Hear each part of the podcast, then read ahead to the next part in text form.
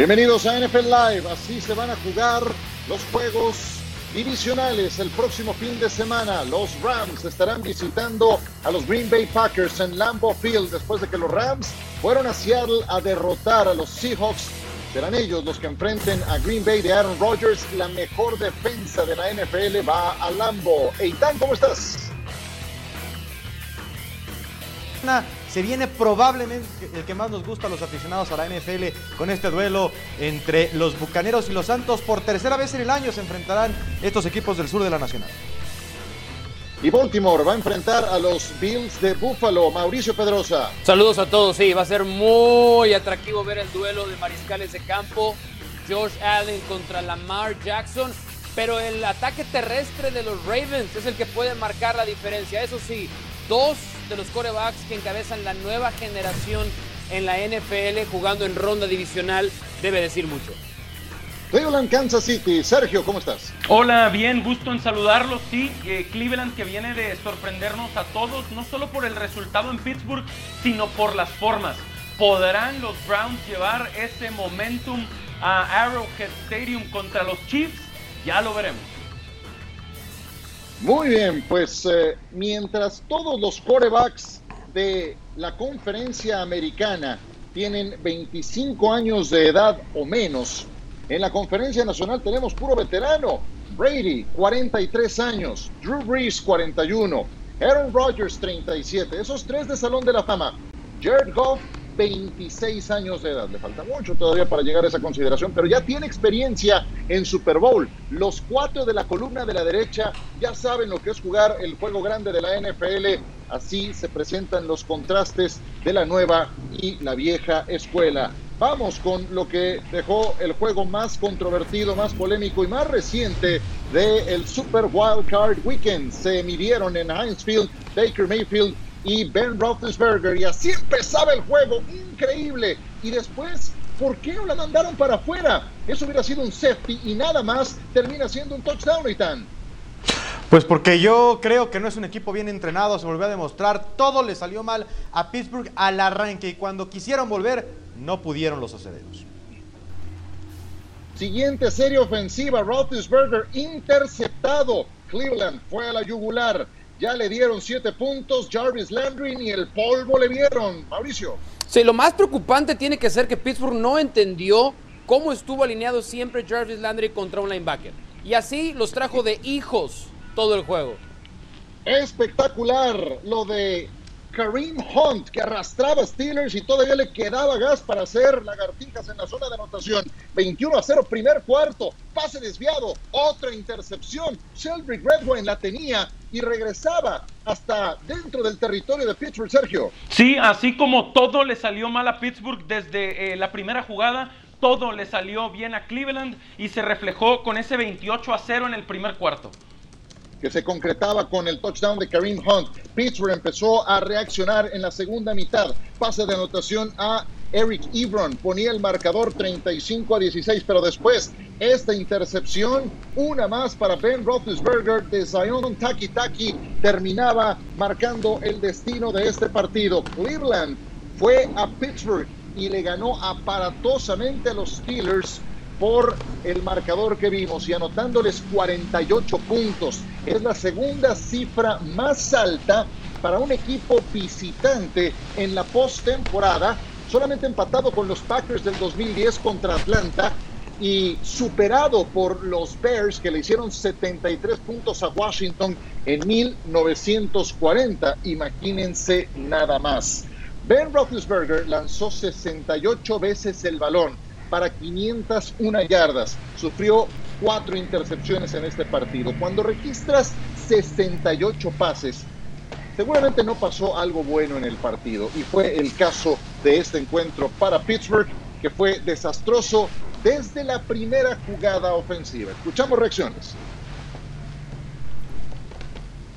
I mean, you know, it's it, that half was one of the weirdest halves I've ever been a part of. Um, you know, and, and you get down early, but but you still got a chance, and then you turn the ball over, and we still, you know, we still believed, we still were fighting all the way to the end, and that's what I'm most proud of the guys about is is that they, you know, we never gave up. you know, you, you just said it best. This, this loss is fresh, and this is it's just sitting on our hearts and our minds right now, and, and it will for a while. Pues ahí las palabras de Big Ben. Qué gusto saludarles. Esto es NFL Live. Qué partido el de anoche. Que me disculpen los Cleveland Browns. Tenemos toda la semana para hablar de ustedes y de lo bien que lo hicieron. Merecen todo el mérito. No se equivocaron una sola vez. Fueron a la yugular cada vez que Pittsburgh se equivocó. Anotaron touchdowns después de cada uno de los errores de los Steelers. Pero bueno, vamos a empezar por analizar desde el ángulo de Pittsburgh. Eitan, comienzo contigo. Vamos repartiendo culpas, responsabilidades. ¿Con quién empiezas? Pues eh, con Mike Tomlin, con el coach de los Steelers, porque no tuvo a su equipo listo para jugar el partido. Los errores los cometieron los jugadores. Mike Tomlin no centra el balón, Mike Tomlin no lanza las intercepciones, pero Mike Tomlin tuvo 15 días para preparar a su equipo para este partido, porque en la última semana no llevó a muchos titulares, ni siquiera hicieron el viaje, que no se olvide, no estaba Kevin Stefanski, no había muchos coaches de los Browns en el partido, había jugadores de Cleveland que no pudieron jugar y les pasaron por encima, y hubo errores para un entrenador básicos. Vamos a ver cómo en eh, un momento Jarvis Landy en tercera y dos, en el cuarto cuarto, otra vez está alineado cerca de la línea de golpeo y lo marcan con un apoyador. No se supone que Mike Tomlin sabe de defensiva, no se supone que tiene tres cuartos para ajustar una situación que le permita a su equipo estar en una buena posición. Dicen que el trabajo de los coaches es poner a sus jugadores en la mejor posición para ser exitosos un apoyador no puede cubrir a un receptor. Y fue el pan del partido para los Steelers. Otra vez se quedan cortos eh, los Steelers y ya después hablaremos de repercusiones de esta derrota. Yo creo que a todos les toca un poco, pero tenemos que empezar con Tomlin. ¿Tú cómo lo ves, Mauricio? Yo creo que si vamos a señalar con un dedo a un culpable no vamos a llegar a ningún lado. Yo creo que eso, para mí es una respuesta. No, nos van a faltar dedos, Mau. No, es que, es que, es que sí es un problema, porque el, el, juego de ayer no es la derrota, es cómo pierde Pittsburgh. Pero no es cómo pierde Pittsburgh, es cómo jugó todo diciembre, incluso si me preguntan a mí, las últimas dos semanas de noviembre. Quien piense que lo de anoche es un accidente, no vio a los Steelers jugar a lo largo de la temporada. Porque ayer, en 60 minutos de fútbol americano, volvieron a pasar las cosas que sucedieron en los últimos seis juegos para los Pittsburgh Steelers. No pudieron correr el balón. La línea ofensiva cada día está más limitada.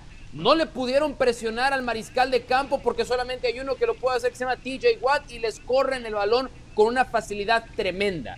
Eso es el verdadero motivo por el que perdió Pittsburgh ayer. Porque fue un equipo débil de la semana 12 en adelante. Entonces, ¿Podemos señalar a Mike Tomlin? Sí. Mike Tomlin se equivocó en no ir por ahí en cuarto y una. También. Big Ben cometió muchos errores. Cierto.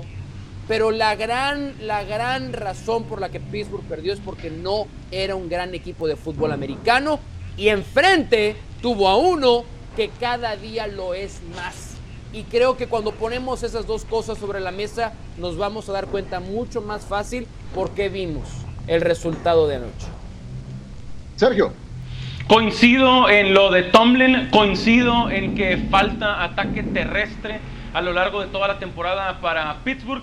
Agregaría al Big Ben sin duda eh, es un salón de la fama, es cierto, por más desesperado que estuviera, porque antes de que tocara el balón ya estaba perdiendo 7 a 0 con ese mal centro de Pouncy que de alguna forma encontró la manera de volar a un quarterback de casi 2 metros como Roethlisberger. Aún así, el Big Ben tenía que cuidar mejor la pelota. La primera intercepción la lanzó cuando apenas perdía 7 por 0 y no lanzó una, ni dos, ni tres sino cuatro intercepciones. Y aunque haya lanzado para más de 500 yardas y cuatro pases de touchdown, sí es uno de los principales responsables por cómo entregó la pelota a Mauricio. A ver, es, un para, para, para, para, Sergio y para Itán, esto, esto va para, para, los dos.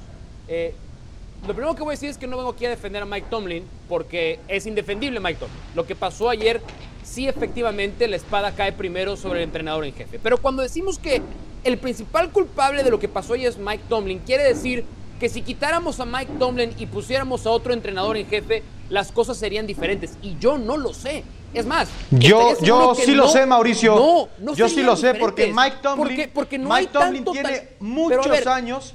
Tú, a ver, necesitas un entrenador en jefe que, que pueda trabajar con cierto talento. Y al final del día también pensemos en esto. Mike Tomlin no tiene una sola campaña perdedora con este equipo. Mike Tomlin, un equipo bien limitado la temporada pasada, llegó al último juego eh, y ese fue un gran trabajo, y ese fue un gran trabajo. Pero ¿cuántas temporadas Mike Tomlin desperdició al mejor tridente ofensivo de la liga cuando tenía a plenitud a Le'Veon Bell, uno de Big Ben que se podía mover más y un Antonio Brown que todavía no estaba chiflado? ¿Cuántas veces quedaron pero, a ver pero los Steelers con ese gran tridente? ¿Te acuerdas? no ser campeones, no ser campeones. Este Mike Tomlin, Mauricio, que eran mejores, este Mike Tomlin fue derrotado por Blake Bortles en postemporada. Este un equipo de Mike Tomlin se ha cansado de desperdiciar talento. Ay, entonces, de acuerdo. ¿hasta dónde? ¿Hasta dónde entonces se la van a perdonar? Nada nos puede, ay, Eitan, nada nos puede garantizar. Otra vez. Que si tú pones a otro entrenador en jefe en esa posición, Ahí está la prueba, Mauricio. Cuarto, cuarto, tercera y dos. ¿En cabeza de qué gran entrenador? Vas a poner a un linebacker a defender a Landry. Todos lo vimos. No es Mike Tomlin el que dice, vamos a despejar en vez de vamos a intentar cuarta y una. Joe Hayden. Ayer no estaba Joe Hayden activo. No estaba, cuarta y una, Mauricio. Otro esquinero. Entonces, ¿a quién le ibas a poner? No le podías poner a nadie más. Mike Hilton. Cuarta y una. ¿Qué decidió Mike Tomlin? Sí, decidió despejar. Yo, y yo lo dije directamente. Para mí fue un error. Estoy de acuerdo. Tuvo que haberse la jugado. Pero, pero mi punto es no es Mike Tomlin el problema de los Steelers. No lo es. Tiene, tiene problemas más profundos este equipo. A ver, alguien de ustedes. No es la solución, ¿eh? Con la cara no ha sido la solución, ¿eh? Alguien de ustedes con la cara seria puede decir que cuando el equipo estaba 11 y 0, ¿era el mejor equipo de la NFL? Bueno, el propio Tomlin dijo después de que le ganaron a los Baltimore Ravens, ¿cuál fue su declaración? Apestamos, porque no corrimos el balón, porque soltamos un montón de pases que eran atrapables, y eso le volvió a ocurrir a Pittsburgh ayer. No corrió el balón, soltaron pases, cometieron errores a diestra y siniestra, y creo que eh, esto alcanza a, a todos, definitivamente. Y voy a hacer la pregunta incómoda, es el elefante en la habitación de la que tenemos que hablar, porque esta discusión va a dar para mucho durante toda la temporada baja que a partir de hoy ha comenzado para los Pittsburgh Steelers y tiene que ver con Ben Roethlisberger. Así fue como quedó el quarterback de los Steelers al final de este partido en el que lanzó, sí, como veíamos, 66 pases, en el que eh, termina por sufrir cuatro intercepciones, al menos un par de ellas, de acuerdo, no fueron su culpa, pero los otros dos sí y la jugada también del balón suelto termina por ser un error propio en el que, pues, no sé si por falta de concentración no envía el balón para afuera para que hubiera sido solamente un safety. En fin, cavaron un hoyo muy profundo de 28 puntos del que fue imposible reponerse por más que tuvieron cierto momento durante el tercer cuarto. Tiene 39 años de edad, el próximo marzo los va a cumplir, ha expresado su deseo de regresar, tiene contrato vigente con un golpe de más de 40 millones de dólares al tope salarial, pero la pregunta incómoda es si llegó el momento del retiro para Ben Roethlisberger. Sergio. No, no diría que del retiro, diría que es el momento de que lo arropen mejor en Pittsburgh, de que le den una mejor línea ofensiva y un mejor ataque terrestre. Y el quarterback eh, que puede lanzar para 500 yardas como lo hizo ayer, puede seguir siendo funcional y puede seguir ganando la división y partidos de postemporada, pero necesita más ayuda porque tiene, va a cumplir 39 años y obviamente ha sido una carrera eh, muy golpeado, muy castigado, ha sufrido en lo físico, necesita más apoyo Roethlisberger y no tiene nada de malo. Un no, ya veo a Itán mover la cabeza, sé por dónde vas. Voy primero contigo, Mauricio. Ok, voy a dar mi respuesta en dos partes. Si Big Ben hace un Tom Brady y reestructura su contrato para que el golpe al tope salarial no sea de 41.2 millones de dólares, sino de lo mínimo que puede ser, que es de 19 millones de dólares, la respuesta es que continúe un año más. Pero si la pretensión de Big Ben es cobrar los 41 millones de dólares, Pittsburgh no lo debe de retener. Pittsburgh debería de cortarlo porque entonces no va a tener lo que Sergio pedía, el colchón económico para reestructurar la línea ofensiva y traer a un corredor eficiente, porque no lo tiene. Todos los grandes corebacks veteranos están acompañados o de una gran línea ofensiva o de un gran corredor. Pittsburgh ya no tiene ni una gran línea ofensiva y hace mucho que no tiene un gran corredor. Oye, Mau, una pregunta. Se van, se van a jugar 17 partidos a partir de la próxima temporada, ¿cierto? ¿Se te hace que Roethlisberger a los 39 de edad, con el historial de lesiones que tiene, con cómo se ve y la poca movilidad que sigue exhibiendo, es No. un quarterback de 17 partidos? Eh, eh, con, Más con- con este, con ¿tú este equipo digas? no. Con este equipo no. Con esta línea ofensiva y con ese ataque terrestre, no, no lo es. No puede ser. ¿Eitan? ¿Retiro o no? Eh, No, pero es que no puede estar en los Steelers bajo la realidad que viene en la NFL el próximo año. El tope salarial que siempre sube va a bajar. Big Ben puede seguir en la liga, sí puede seguir en la liga, pero puede ser un Peyton Manning. Yo ni siquiera diría que un Brady, porque Brady es la razón por la que los Bucaneros son mejores que el año pasado. Él se tiene que ir a un equipo que esté muy cerca de competir, muy cerca, a los 49 de San Francisco y quizá que él ponga los pases que no puede poner y el coreback de ese equipo. Su contrato es prohibitivo, pero con los Steelers a mí me parece que se acabó la historia, al menos de competir, porque si está en Pittsburgh, lo de los dineros le hace muy complicado a los Steelers competir el próximo año. Y yo nada más les digo, vean a los quarterbacks, esos que veíamos, los que siguen vivos en la conferencia americana. Los Mayfield, Lamar Jackson, Patrick Mahomes, Josh Allen, que tienen 25 años o menos. Los dinámicos que son... Tiene tres en la división, Ciro. Tiene Además, a tres sí, en la wow, división. Por supuesto. Entonces, eh, con, con- con este modelo, 39 años de edad, yo sé, Salón de la Fama, gracias por las memorias, van a poder competir. Ahí es donde creo que llega el momento en que la gerencia y Roethlisberger tienen que abrir juego, poner las cartas sobre la mesa y decidir qué van a hacer a Tienen futuro. 14 Pero sí, agentes libres y restrictos para la próxima temporada. Incluido Pero- James Schuster, Alejandro Villanueva y James Conner. Dos de ellos se van a tener que ir sí o sí. Ok, entiendo lo del contrato y todos estuvimos de acuerdo en que necesita más ayuda a su edad y con su historial de lesiones, pero todos también estamos de acuerdo en que el retiro todavía no, ¿correcto? No, es yo- que yo estoy de acuerdo con el, eso. el Big Ben del Monday Night dónde, contra o sea, en los Bengals, lado. ay, ese, ese tiró mucha polilla, ¿eh? pero yo creo que todavía está para un año más en liga. Sí, yo también, un año más. Y creo que él se dio cuenta que está para un año más también, a lo largo de la temporada. Bueno, Ey, ¿algo al que final quieren del día concluir en para este tema? 500 yardas anoche, ¿no? Sí, sí, día, sí. ¿no? Sí, por eso, Sí. pero por, por cómo se fueron dando las cosas. Sí, sí, sí, de acuerdo, de acuerdo. Cuatro, qué sé yo. Algo que quieran cerrar en 15 segundos cada uno, eh, Eitan. Que corran a Mike Tomlin para que puedan ganar un Super Bowl. No, no, Eso no. te aseguro que no va a ocurrir, ¿eh? Ah, Mike- aquí están los. Deberían. Mike Tomlin y 53 más en los Steelers. Bueno, al tiempo que Eso vemos sí, algunos se tienen memes, que ir, algo el que- coordinador ofensivo y defensivo sí tienen que cambiar. Ellos dos sí. Bueno, esa es otra historia. En fin, no quisieron concluir nada, pero bueno, aquí estamos con los memes. Nunca esperé nada de ustedes, el típico, y aún así logran decepcionarme. Hay quien confesó que aún en la derrota se estaba divirtiendo. Aquí está una publicación que lo ilustra. Y ahora, o nunca, ese distinguido programa que encabeza Mauricio Pedrosa con Hércules Gómez, Hombre, pues favor. puso también al aficionado de los Steelers. ¿Esta fue creación tuya, Mau? Es ¿O una foto fue? mía de chiquito como a los cuatro años que se hizo viral. No, no es cierto. No, nunca tuve ese cachete. A esa edad. Después, bueno, en Después, fin. después es otra cosa, pero a esa edad no, se los prometo. NFL Memes, que es un gran perfil, también ilustró a Big, Big Ben Roethlisberger. Qué buena papada. Y los Steelers, ¿en serio? Se convirtieron en el Cruz Azul. ¿En serio? Ya en esas andamos. Ya cualquiera se la andan cargando. No, al perdón, Cruz Azul. Pittsburgh se ha No ganado se vale. recientemente, ¿eh? Perdón. Por eso, pues, no se vale. Ya basta. Basta. Pues así recientemente, recientemente, así. En la última Basta, década, basta, la última basta. década.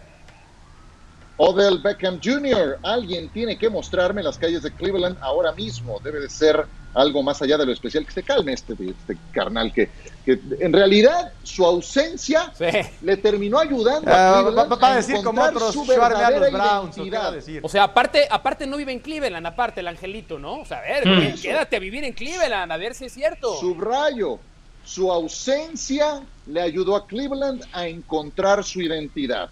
Baker Mayfield. The man himself, baby. Browns is the Browns. Browns is the Browns.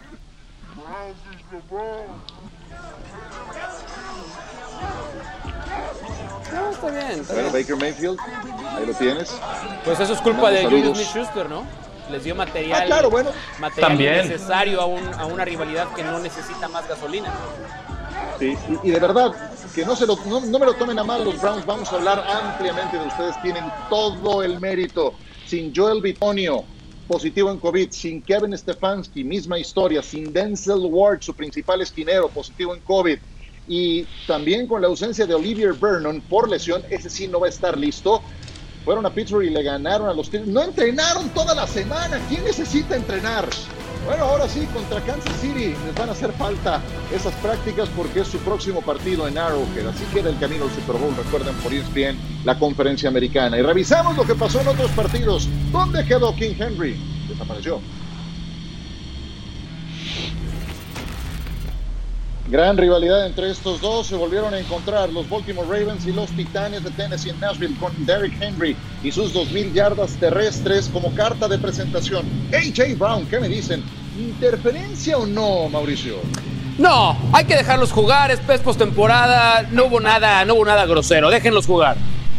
10 a 0 perdía el equipo de Baltimore y despertó. Vean nada más a Lamar Jackson segundo acarreo más largo en la historia de la postemporada para un quarterback. 48 yardas escapadas, solamente superado por uno de Colin Kaepernick contra Green Bay de 56 yardas. 10 iguales el marcador. De nueva cuenta, juego terrestre, Eitan. Es eh, el mejor ataque de la NFL por tierra el de los Ravens. Lo aprovecharon para ganar el partido. J.K. Dobbins con la anotación y luego la intercepción de Marcus Peters cuando el marcador estaba 20 puntos a 13, la sufría Ryan Tannehill y de esta manera los Titanes pierden en casa ante los Baltimore Ravens que así terminaron el partido. Esto trae desde luego el antecedente de lo que pasó en temporada regular cuando no le hizo ninguna gracia a Baltimore que estuvieran pisoteando su escudo. Vean a Lamar Jackson por la vía terrestre, segunda columna, 136 yardas, promedió 8.5 yardas en cada intento. Además, el touchdown que vimos de 48 yardas demostrando esa aceleración que solo él puede alcanzar. Lamar Jackson, Lamar, ¿qué significa venir de atrás y ganar el día de hoy? Just describe the feeling of coming back and winning a playoff game on the road, Lamar. It felt great. You know, it, it shows what our team about. You know, we fought through adversity all season, and we got it done. You know, people probably people still doubting us. You know, and they doubted us today, but we came out the victory. Hats off to my whole team, man. The coaching staff, we did it today. We got to keep it going because this ain't nothing. El carácter de este equipo, just the, the character the team showed today, Lamar. I, I feel like you know we, we always show character. Um, we just got to keep it going, man. I'm just so happy we got the dub. And um, we just got to keep it going. You know, we got a tough opponent next week, and got to keep our eyes on the prize. You know, got to stay focused, one game at a time. Gracias, amigo Lamar Jackson. Que estés bien. La receta secreta es presentada por la ESPN App. ¿Quieres estar al día en deportes? Descarga la ESPN App y disfruta de toda nuestra programación en vivo.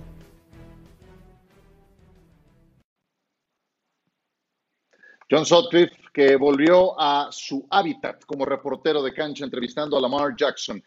Eh, pero del otro lado de la historia, Mauricio Pedrosa, está lo que pasó con Derrick Henry. Sí. Había conseguido apenas 18 yardas terrestres en la primera mitad, pero la estadística dice que en el cuarto periodo es cuando arrasa con los rivales. Pues nada de eso, 40 yardas nada más. ¿Cuál fue la receta para frenar? Bueno, la receta, Ciro, por más increíble que parezca, fue muy sencilla. Poblar la línea de golpeo. En el 72% de los acarreos de Derek Henry, los Ravens pusieron ocho hombres en la caja. ¡Ocho! Aquí tengo los datos. En esos acarreos, Derek Henry, 24 yardas en 13 acarreos. Era la manera de limitar el ataque terrestre de los, de los Titans. ¿Qué es lo que hacen los Titans cuando corren el balón? corren en zona, es decir, mueven a la línea ofensiva para que entonces el corredor decida un hueco. La disciplina de esos ocho hombres era cada quien estar asignado o a un hombre o a un hueco. Y Ciro, la disciplina funcionó a la perfección. En el off-season los Ravens seleccionaron a tres entre canjes, intercambios, agencia libre, tres jugadores para su línea defensiva. Porque Derek Henry les había corrido para 195 yardas en 30 carreos el playoff pasado. Esa fue la receta para cambiar la historia. Nunca vi tan frustrado a Derrick Henry y es lo malo cuando dependes tanto de un solo jugador. Eh, Tennessee no había hecho un mal trabajo defensivo, pero es muy difícil contener del todo a eh, el equipo de Baltimore y a Lamar Jackson. eh, este equipo trae un uh, vuelo muy, muy importante, Sergio. ¿Son, dirías, los Ravens el equipo más ardiente en la actual hmm. NFL en los playoffs? Pues muy interesante lo de Baltimore, sin duda. Seis ganados de forma consecutiva, pero ahora van a Buffalo y los Bills llevan siete ganados de manera seguida. Así que ahí, ahí veremos eh, quién de los dos equipos es el que llega más caliente a la final de la conferencia americana. Eh, pero sí, seguro que estos dos están en la conversación. Muy especial también lo de Buffalo que no pierde hace dos meses.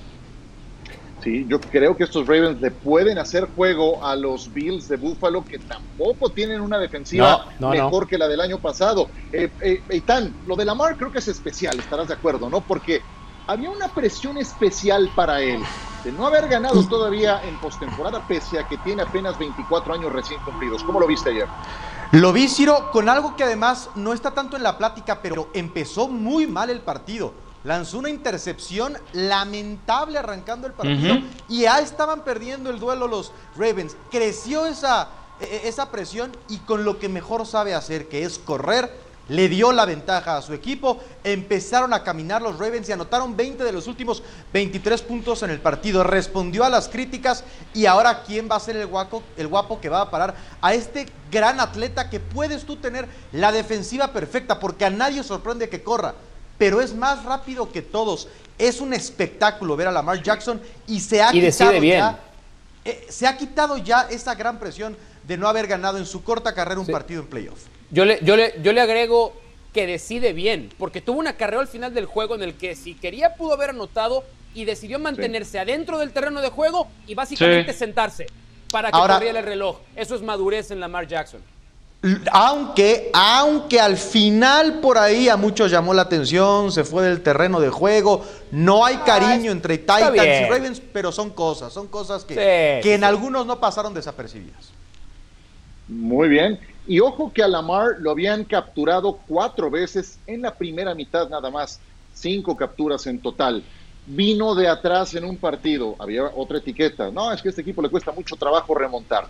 Remontaron un 10 a 0, en fin, bien por Lamar Jackson, bien por Baltimore y es un equipo al que no te quieres encontrar, pero ya estamos en esta instancia de juego divisional. Son estos los partidos que tendremos por la pantalla de ESPN. Baltimore contra Buffalo, sábado a las 7 de la noche.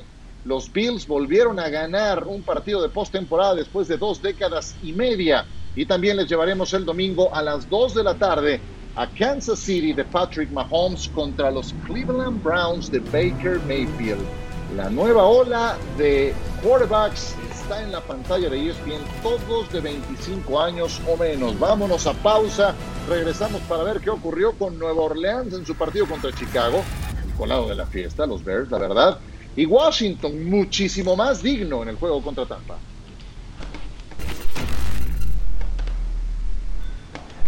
Chicago enfrentaba a Nueva Orleans, los Saints favoritos por más de 10 puntos. El regreso de Drew Brees y Michael Thomas no habían estado juntos desde la jornada 1 y podía estar en este partido Alvin Kamara. Primer touchdown, ahí estaba Michael Thomas con la anotación 7 a 0 el marcador en el primer cuarto. Y de los Chicago Bears al ataque, poco, muy poco. Y cuando lo tuvieron, lo dejaron caer el tan. Un pase bueno de Trubisky en el año y no lo atrapan los Bears. Así no se puede. Así no se puede. Y no se supone que es de especialidad de Matt Nagy.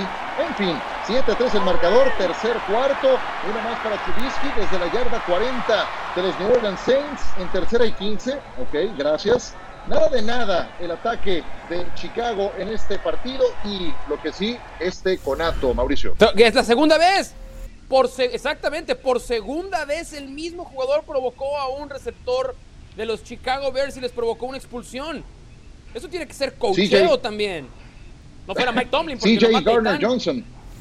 Sí, Tomlin es bueno, en fin, CJ Gardner Johnson involucrado en ese conato y veíamos lo que ocurrió en el partido de ayer. Más del tercer cuarto, 7 a 3 se mantenía el marcador bajo en puntos, que era la única manera de que Chicago pudiera eh, tener alguna opción en este partido hasta que apareció Sergio Latilis. Sí, y ya lo empezaba a resolver Nuevo Orleans. Se tardaron hasta el final del tercer cuarto, pero lo ganaron cómodamente. Llegaba después Alvin Kamara para poner el último clavo en el ataúd y la victoria para Drew Brees, que en esta temporada contra los Bears, pues los tiene de hijos en campaña regular y en playoffs los atendió. Cuatro pases de touchdown en total, cero intercepciones. Ambas veces ganó el equipo de los Santos de Nueva Orleans. Va de nueva cuenta a la siguiente ronda. Drew Brees a sus 41 años de edad y su rival será Tampa Bay de Tom Brady, que enfrentaba a Washington el sábado por la noche. No podía jugar Alex Smith y la historia era para Taylor Heineke. Eh, bienvenido a los playoffs, tu debut en televisión nacional contra Tom Brady. Y así empezaba el partido, con Brady ganando 3 a 0 y conectando Sergio con Antonio Brown. Sí, como que Brady se aferró a Brown, eh, lo quería en el equipo, lo quería para postemporada y le sacó provecho, pero sin duda la historia fue la de Taylor Heineke. Qué touchdown por la vía terrestre de Heineke. Aparecía Leonard Fournette como bolos de boliche arrollando a los rivales. Estuvo ausente Ronald Jones en este partido y lograba en el touchdown. 31 a 23 el marcador final, la victoria Sí, para los un buen duelo de- ante Washington.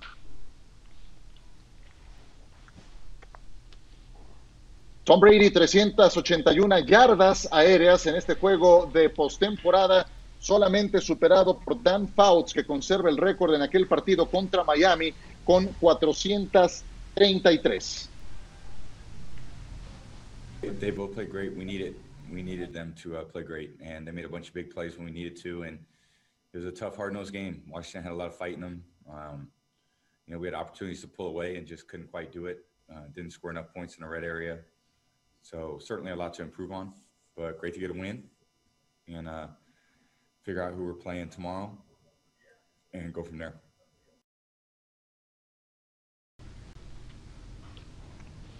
Aquí está Drew Brees. Supongo que era inevitable volverse a enfrentar a Tom Brady. En el momento en que firmó con los Buccaneers y entró en la división, sabíamos que iba a ser un equipo contendiente, con aspiraciones de postemporada y más, al igual que nosotros.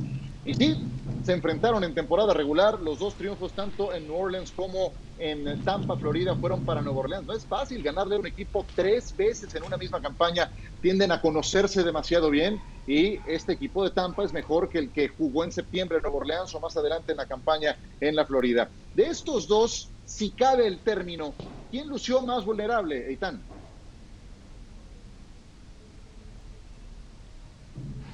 Eh, me parece que Tampa, claro que el parámetro no es del todo eh, fidedigno cuando enfrentas a los Bears, que probablemente eh, no deberían o no hubiéramos querido que jugaran postemporada, pero creo que Tampa Bay debió dominar a Washington y no lo hizo, así es que creo que colectivamente no se vio tan sólido el conjunto de los Bucaneros. Son equipos divisionales, como decía, si uno no es fácil vencer tres veces a un rival divisional, pero creo que si bien Nueva Orleans la primera mitad no la jugó bien, terminó por abrumar a los Osos de Chicago. Yo creo que Tampa en general quedó a deber porque no ganó de forma convincente al conjunto de Ron Rivera. A mí, a ver, a mí la, la- impresión que me queda, y sí, y sí estoy de acuerdo con Eitan, que el que me dejó dudas fue la defensiva de Tampa Bay. Porque creo que minimizaron, subestimaron, lo cual en la NFL no lo puedes hacer, al saber que no jugaba Alex Smith, el ataque aéreo de Washington y dijeron, vamos a tratar de que Antonio Gibson no nos gane el juego. Y efectivamente lo limitaron a 2.2 yardas por tierra. Pero de pronto salió el espíritu, quién sabe de dónde, de, de- de Taylor Henneke, y los hizo ver mal porque no estaban esperando que jugaran así y no tenían ni idea cómo les iba a jugar Heineke y vimos cómo lo pudo hacer. La defensiva de los Saints es de las cinco mejores de la liga y ya vimos que hay una sola cosa que incomoda y hace ver mal a Tom Brady en esta temporada cuando le ponen jugadores en la cara y es justamente la clave con la que New Orleans va a tratar de ganar ese partido porque tiene mejor defensiva que Tampa Bay. Coincido en que Tampa Bay dejó dudas defensivas. Heineke, eh, lo que nadie esperaba, jugó en la Universidad de Old Dominion, no lo draftearon. Al final un touchdown por aire y ese espectacular por tierra con el que se ganó mucho respeto de los rivales, de sus compañeros, de las redes sociales. Eh, pero aún así, eh, aunque haya dejado dudas Tampa Bay, llegan con cinco ganados seguidos. Cerraron ¿Pero contra la quién, Sergio? con cuatro, sí, Eitan, está bien, pero lo consiguieron. No pierden desde que cayeron contra Kansas City el 29 de noviembre. Pero, pero, pero sí, sí hay que separarlo, ¿no? Lo que no nos deja dudas es el ataque de Tampa Bay. Ya agarró. Ya se entendió Tom Brady Sí. con Bruce Arians, ya se entendió Tom Brady con su ofensiva. No importa que no estuviera Ronald Jones, Leonard Fournette ahora sí jugó bien. Perfecto. Pero yo no sé si la defensiva No. de Tampa va a ser lo suficientemente buena como para contener el ataque de Nueva Orleans. Eso yo- es lo que yo- me sigue dejando dudas. A mí lo de Tampa, creo que por supuesto las 17 semanas y el partido de Comodín ayuda, pero otra vez, ¿contra quién se vio muy bien la ofensiva de Tampa? Porque Yo te digo, La contra defensiva de Washington no era mala, ¿eh? No, no, no. Pero Eh, es sí, pero jugó, jugó contra equipos, los que refiere Eitan, ninguno de ellos tuvo marca ganadora, incluyendo Claro. Washington, Minnesota, Atlanta dos veces y Detroit, que era un desastre en aquel partido que terminó 47 puntos a 7. Viene Nueva Orleans y fue el que tuvo la dirección, el que les tenía tomada la medida a los Buccaneers. Juegazo con dos corebacks de Salón de la Fama, uno de 43, otro de 41, suman 84 años de edad, nada más estos dos veteranazos. Vámonos a mensajes, regresamos con el top 10 de la semana de Comodines.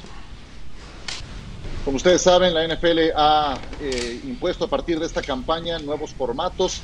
Tenemos eh, un séptimo clasificado a los playoffs y tuvimos lo que denominaron el Super Wild Card Weekend.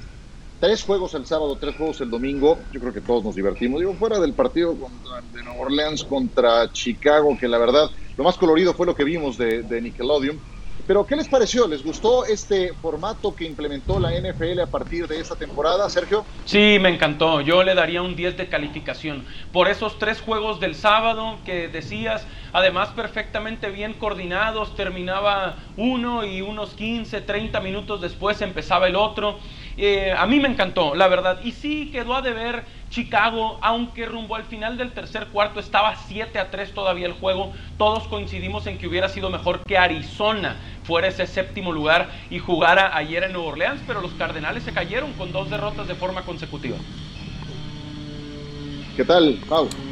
Todo lo que me permita pasar 10 horas y media consecutivas en mi sillón sin tener que levantarme más que exclusivamente para ir al baño, y eso que ya habrá alguna parte científica que eso nos lo puede incluso resolver, lo voy a celebrar. Le, le voy No, a dar sí, 9 síguelo porque el, el único tema que me va a dejar eh, botando la pelota es el de qué hace Washington y qué hace Chicago en los playoffs. Y entiendo que Washington ganó su división, ahí sí no había nada más que hacer, pero la verdad es que Chicago fue un equipo que cambió dos veces de mariscal de campo en la- a lo largo de la temporada y sabíamos que no iba a ser competitivo. Si vamos a la conferencia americana, hubo incluso equipos con, con, con récord de con récord no nada más ganador, sino doble dígito de victorias que no llegaron a postemporada. Entonces, eventualmente esto va a pasar. Que uno de los seis partidos sea, sea muy disparejo, pero la verdad es que creo que ha sido un éxito total otra vez para la NFL. Desde ayer te escuché aplaudiendo este formato, Itán. Sí, a mí me encanta. Creo que es eh, lo que hacía falta para que la liga fuera todavía más poderosa. Es eh, la liga que domina en audiencias. Yo creo que hay siete buenos equipos casi todos los años en las conferencias. Habrá uno como Chicago que por ahí de despistado entra a postemporada y bueno, lo eliminan en las primeras de cambio, pero creo que es muy positivo y creo que inclusive le permite a la liga experimentar como cosas de, de Nickelodeon, como tratar de traer, sí, la NFL buscar audiencias nuevas con otro tipo de transmisiones. Me gusta mucho, la verdad, el que haya siete equipos en, en postemporada. Creo que hay algo por mejorar. Como que, por ejemplo, no por ser campeón divisional, juegues en casa. Me gusta Sí. que te dé un boleto el título divisional, pero no me gusta que juegues en casa porque puede haber situaciones como la de Washington, que sin un récord positivo termina recibiendo a un mejor equipo como Tampa Bay. el- el- en donde puede haber rápidamente un problema es con el calendario de 17 partidos, porque ahí sí a lo mejor nos tocan unos de temporada regular a fin de año en los que no hay absolutamente nada por pelear. Ese puede ser una bronca de para más adelante. Y Mau, ahora que hablas de eso, de las 10 horas eh, frente a la televisión, eh, Casi sigue 12. levantándote para esos fines porque hay suficientes cortes comerciales para poderlo hacer. Entonces, Híjole, pero es que están buenos los eh, comerciales también. bueno, eso sí, también hay que decirlo. Bueno, eh, ¿qué creen que hoy le costó la chamba a Doug Peterson? la semana pasada, en lunes, hablábamos precisamente del costo que iba a tener que pagar por esa decisión en el Sunday Night Football, el último de la temporada regular. Una semana después el Boomerang regresó y está despedido fuera de Filadelfia. Doug Peterson, lo platicamos en NFL Live. Una semana y un día después de aquel polémico Sunday Night Football, el último de la temporada regular, en que dio toda la impresión de que Doug Peterson jugó a no ganar, está fuera de los Eagles. Hoy lo despidieron. ¿Qué hizo en aquel partido? Sentó Jalen Hurts y metió a Nate Sudfeld. 22 ganados, 25 perdidos, un empate, su récord después de que ganó el Super Bowl 52 imposible dejar de comentar que su relación con Carson Wentz estaba rota, así lo había reportado nuestro compañero Chris Mortensen. Como líder de esta organización debo hacer lo que creo que es lo mejor para todos viendo hacia el futuro. Creo que tenemos un excepcional grupo de personas en este equipo que nos ayudarán a tener éxito. Es el fragmento de la declaración publicada por el eh, dueño del equipo, Jeffrey Lurie Estamos decepcionados con la forma en que resultaron las cosas para nosotros en esta temporada. El coach Doug Peterson y yo nos sentamos a hablar y coincidimos en que lo mejor era que tomáramos caminos separados. ¡Wow! Una semana y un día después de que terminó la temporada regular. Hay muchos ángulos por analizar de esto. ¿Con qué te quedas, Mauricio Pedrosa? Eh, me quedo con que hoy se reveló también que Jeffrey Lurie toda la semana pasada se estuvo reuniendo con jugadores del roster, con exjugadores, para medir la agua de, el, agua de este tema. ¿Cómo reaccionas cuando un entrenador en jefe hace lo que hizo Doc Peterson? Y la voz general es, pierdes el vestidor. Lo perdió Doc Peterson y había que cambiarlo. Y también ganó la batalla Carson Wentz. Seguramente seguirá siendo el quarterback de Filadelfia. Wow. Eh, Itán, ¿tú qué me dices? Me sorprende que tres años después de ser campeón de la NFL, Doug Peterson no tenga trabajo. Habla mucho de la velocidad y de la paciencia que hay ahora en la liga, no solo para los eh, corebacks novatos, no solo para eh, algún otro jugador que tiene que ser de impacto inmediato. El coach que ganó el Super Bowl hace tres años, hoy tiene trabajo. Vivimos muy a prisa y la NFL no es la excepción. Es la primera vez que esto ocurre desde 1973. Precisamente eso que mencionas, un coach despedido tres años después de ganar un Super Bowl. El último había sido Don McCafferty de los Colts subrayo año 73. Sergio, ¿qué ángulo ofreces? Sí, que mm, Doug Peterson no solo ganó ese Super Bowl, sino que es el único coach en la historia de la franquicia que ha ganado un Super Bowl. Eh, me parece que así de inmediato pienso se equivoca Filadelfia porque creo que esto hace que las posibilidades de que Carson Wentz se mantenga en el equipo como titular crecen y Carson Wentz viene de una temporada de 16 pases de touchdown, 15 intercepciones y solo el 57% de sus pases completos. Hace una semana, qué lástima que no está John en, este programa. No, no, está bien, está bien así, así. No, no, no. pero es que yo quisiera saber qué, quisiera saber qué opina el señor Sotker que me decía que seguramente Jerry Murray estaba en la misma página con el coach para pero... la decisión de haber sentado a, a Jalen Hurts y poner a, Nate Sutton. Pero bueno, ya esperemos a que John ofrezca su punto de vista, pero claramente perdió el vestidor, perdió toda credibilidad con ese movimiento y está fuera de Doug Peterson. Estoy seguro que si no hubiera tomado esa decisión, como para qué, para subir tres turnos en el draft, claro. en fin, le costó muy caro el chistecito a el señor Doug Peterson. Y Dallas tiene nuevo coordinador defensivo. Se trata de Dan Quinn, este que era entrenador en jefe de los Atlanta Falcons. Fue despedido durante el transcurso de la temporada y que se hizo un nombre justamente como coordinador defensivo de los Seattle Seahawks con The Legion of Boom. Bueno, vuelve a esa especialidad, coordinador defensivo de Dallas, y sí que les hace falta. Brevemente, en 15 segundos, Eitan, cada quien. Pues ojalá que nunca vaya ganando un juego 28-3 porque a lo mejor no sabe qué hacer con eso. qué mala onda.